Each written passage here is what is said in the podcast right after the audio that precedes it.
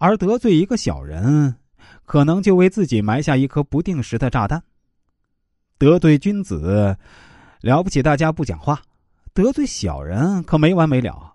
他即便是不采取报复，也要在背后对你造谣重伤，你有理也变得无理，实在不值得。之所以强调不轻易得罪人，当然也是有道理的。当事有不可忍时，当正义公理不能伸张时，还是要有雷霆之怒的，否则就是是非不分、黑白不明了。这种雷霆之怒，得罪固然有可能为自己堵住一条去路，但相信啊，会开出更多的康庄大道。除了这一点，还是不得罪人好。所以啊，当你感到自己的利益被侵害、不被尊重时，请想想啊，切勿轻易动气。此外，也切记不要气焰高涨、盛气凌人。这种只有自己没有别人的态度，也很容易得罪人，而且啊，常不自知。当然，在生活中啊，谁也难免会与别人发生一些不愉快的事情，产生一些摩擦和碰撞，引起冲突。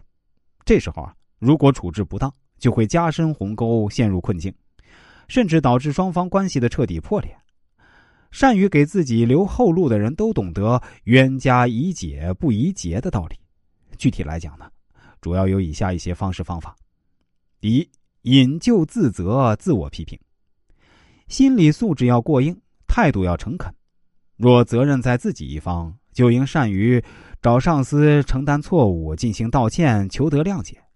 如果主要责任在对方，那只要不是原则性问题，就应灵活处理，因为目的在于和解。你可以主动灵活一些，把冲突的责任往自个儿身上揽，给对方一个台阶下。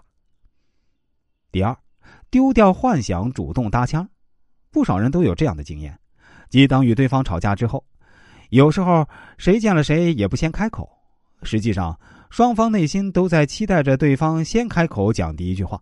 比如，作为朋友遇到这样的情形，你就应及时主动的搭腔问好，热情的打招呼，以消除冲突所造成的阴影，这样给对方或公众留下一种不计前嫌、大度的印象。第三，不予争论，冷却处理。当你与别人发生冲突之后，尤其是在公司等公共场所，你最好别计较，别争论，别扩散，而要把此事搁置起来。埋藏在心底不当回事儿，在生活中啊一如既往。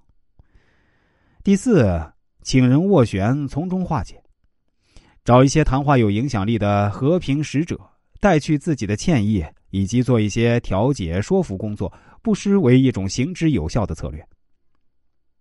第五，避免尴尬，电话沟通。打电话解释可以避免双方面对面的交谈可能带来的尴尬和别扭。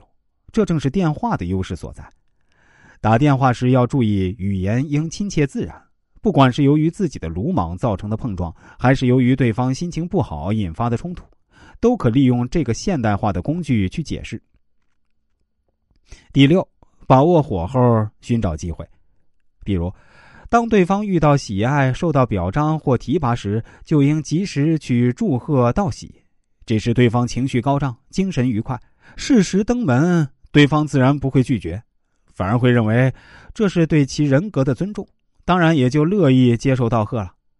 但是话又说回来，如果你偏偏遇到的是一位不近情理、心胸狭隘、蛮横霸道的人，大搞卑鄙手段，把别人的顶撞视为大逆不道，比喻将其置之于死地时，就应当与之立断，毫不犹豫的三十六计走为上。